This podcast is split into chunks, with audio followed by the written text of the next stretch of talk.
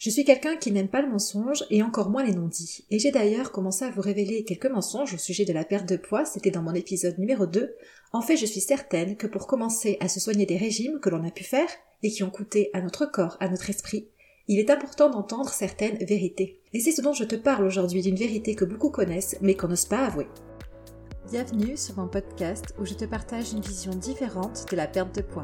Je suis Céline, la coach nutrition révélatrice d'un futur sans régime. Depuis des années, je suis témoin dans mon métier de l'échec des méthodes pour maigrir. C'est grâce au vécu de nombreuses femmes que j'ai pu écouter et accompagner que j'ai décidé de créer un accompagnement mêlant nutrition et développement personnel.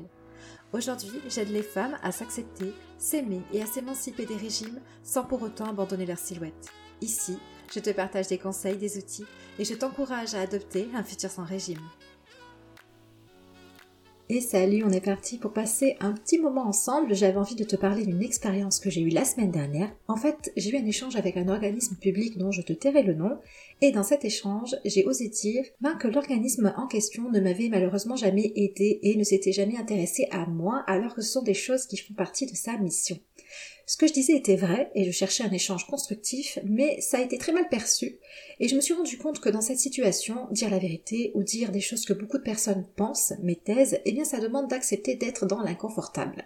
Tu vois, quand j'étais petite, on m'a souvent dit de me taire. Je ne devais pas parler de ce qu'il se passait chez moi, des choses avec lesquelles je n'étais pas d'accord, je n'avais pas le droit de donner mon avis, et peu importe ce que je vivais, rien n'était grave, rien n'avait d'importance. Puis en devenant adulte, j'ai pour le coup décidé de ne plus me taire, et il est arrivé bien des fois où je pouvais dire certaines vérités que les gens n'étaient pas prêts à entendre. Et j'ai un peu vécu ça aussi dans le monde de l'entreprise.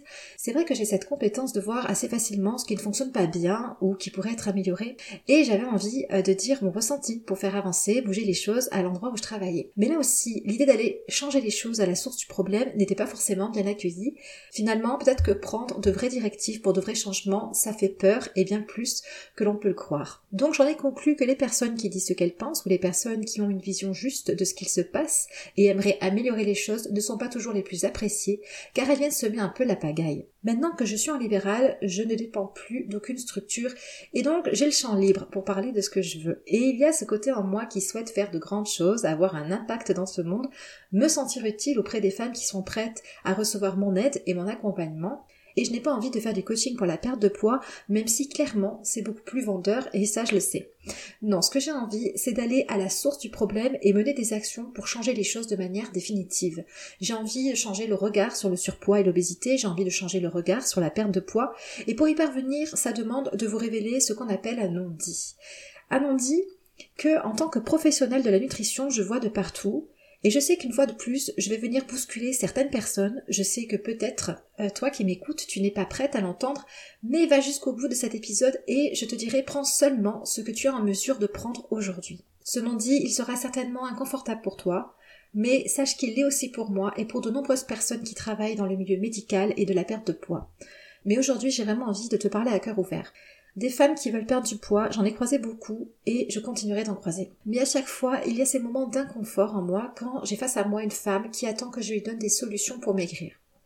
Et que moi, après l'avoir écouté attentivement, avoir écouté son histoire, je sais que les causes de son surpoids ne se régleront pas, ou peu, dans son assiette. J'ai cet inconfort quand je suis face à une femme qui au troisième rendez-vous me dit qu'elle n'a perdu que un kilo en un mois et demi et que là son poids ne bouge plus. Ou encore quand la personne fait tout très bien, mais que son corps lui n'a pas prévu de se délester d'un peu de poids. Et c'est ce fameux non-dit autour de la perte de poids qui rend toutes ces situations très inconfortables, et je me retrouve comme piégée par quelque chose qu'on a beaucoup de mal à avouer à quelqu'un qui place tout son bien-être dans le chiffre qui s'affiche sur la balance. Tiens d'ailleurs ça me fait penser, ne t'est-il jamais arrivé qu'un matin tu te lèves en te sentant plutôt bien, ça fait quelques semaines que tu rééquilibres ton alimentation et tu te sens moins frustré par la nourriture, ce qui est un très bon point, tu te sens même un peu dégonflé, ça c'est quelque chose qui revient souvent. Tout va bien et puis tu te pèses. Comme pour euh, aller confirmer que ton bien-être a du sens, qu'il est légitime et que tu as bien maigri. Mais à ce moment-là, le chiffre sur la balance est toujours le même qu'il y a trois semaines et là, bah, c'est la cata. Et donc d'un mental plus serein ou euh, un souffle de bien-être et d'estime de soi euh, commence à venir dissiper les premiers nuages de ton mal-être, ta balance, elle, elle te rappelle en un instant que tu n'as pas encore traversé l'orage de la perte de poids. Et donc, tu n'es plus avec une sorte de brise légère, j'ai envie de dire, qui venait t'apaiser, mais avec des éclairs qui viennent tamponner ton humeur. alors que tu étais si sereine quelques minutes auparavant. Mais l'humeur, je pense que tu le sais, ça joue justement sur les prises alimentaires. Et il manquerait plus que ces éclairs te conduisent droit vers une compulsion. Bon, c'était un petit aparté ou peut-être tu t'y es reconnu. En tout cas, pour revenir au sujet du jour, la chose que bien des professionnels de la nutrition ont du mal à admettre, c'est que nous n'avons pas à l'heure actuelle de solution pérenne pour faire perdre définitivement du poids. Alors, je ne m'adresse pas aux personnes avec un poids santé stable qui, après une période festive ou une période un peu relâche, vont prendre quelques kilos. Ces personnes-là, en reprenant leur habitude de vie, vont perdre en quelques mois les kilos qu'ils auront pris. Non, aujourd'hui je m'adresse aux personnes qui sont nées avec un corps conditionné au surpoids, à celles qui doivent vivre avec une génétique qui laisse peu de place à l'excès alimentaire, pour ne pas dire euh, ne laisse aucune place, aux personnes qui, si elles avaient quelques kilos en trop à 20 ans, se retrouvent aujourd'hui à devoir en perdre 20 ou 30 après des années de régime, pour toutes les personnes qui ont pris du poids à la suite d'une maladie, d'un traitement médical ou même d'une pilule contraceptive. C'est à vous toutes que je m'adresse et aujourd'hui je lève le voile, nous n'avons pas de solution pérenne pour vous faire perdre du poids définitivement. Nous avons des régimes, nous avons l'alimentation équilibrée, qui peut sournoisement devenir aussi un régime, toutes ces méthodes qui arrêtent de fonctionner les jours où on arrête de les suivre, et nous avons la chirurgie de l'obésité, qui, c'est vrai, peut offrir de bons résultats, mais où il y a aussi des échecs, sans parler des complications après l'opération. Alors, à chaque fois que je vois chez vous ce cri du cœur, ce besoin existentiel de maigrir à tout prix. Je vois les croyances qui se sont construites dans votre esprit au fur et à mesure des régimes, qui ont fait partie de votre vie. Je vois aussi les pensées restrictives qui vous accompagnent et ce manque de confiance en vous, car bien souvent vous ne vous croyez plus capable de bien faire, plus capable de répondre aux besoins de votre corps. Je vois que le problème n'est pas tant ce que vous mangez, mais plutôt la manière dont vous vous comportez avec votre alimentation. Et puis, je suis témoin que la base du problème se trouve dans le fait qu'on vous a fait croire que vous pourriez maigrir jusqu'à ce que cela convienne à votre mental. On vous a fait croire qu'il était possible de maîtriser son poids. Et je ne veux pas faire partie de ces personnes qui vendent du rêve, de celles qui disent que c'est de votre faute, que vous ne suivez pas bien mon programme.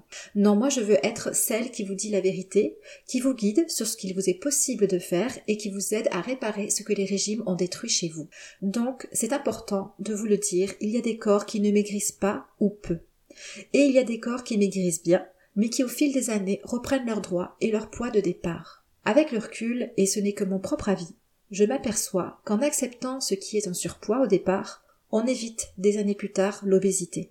Et en acceptant ce qui est une obésité légère au départ, on évite des années plus tard l'obésité plus sévère.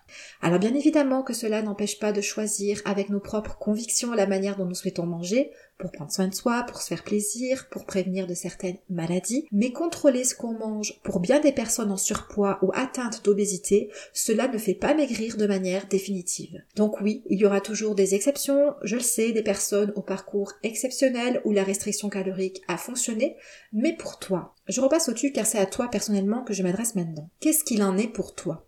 Si tu as fait l'expérience des régimes une fois, deux fois, trois fois, que tu contrôles ce que tu manges depuis des années et que ça ne marche pas, alors je t'encourage à aller soigner ce que tu peux guérir suite à toute ton expérience dans la perte de poids. Soigne ta relation à la nourriture, retrouve une liberté alimentaire, tu y as le droit, réapprends à te faire confiance. J'aimerais que tu aies conscience que les personnes qui n'ont pas de problème de poids n'ont pas forcément une bonne image d'elles-mêmes ou confiance en elles et ce ne sont pas forcément des mangeuses libres non plus. Donc avoir conscience de sa valeur, avoir une bonne image de soi et être libre et naturel dans sa manière de manger, ce sont des choses sur lesquelles tu peux évoluer, progresser indépendamment de ton poids. Tu as le pouvoir sur ces choses-là. Et puis j'ai envie de te donner ce conseil qui est ne laisse personne te dire que tu ne maigris pas parce que tu manges trop. Même si tu as face à toi un professionnel de la nutrition ou un professionnel de santé qui te le fait comprendre, dis-lui plutôt que personne n'a encore trouvé la solution pour te permettre de maigrir définitivement sans ruiner le fonctionnement de ton corps, sans ruiner ton comportement alimentaire et sans ruiner l'image que tu as de toi. Ose le dire, ça en bousculera certains, c'est sûr, ça sera inconfortable, c'est sûr, mais c'est en quelque sorte semer les petites graines du changement dans l'esprit collectif sur la perte de poids. Moi je t'envoie tout mon amour aujourd'hui et j'espère du fond du cœur que tu vas progresser dans ta zone de pouvoir. À très bientôt.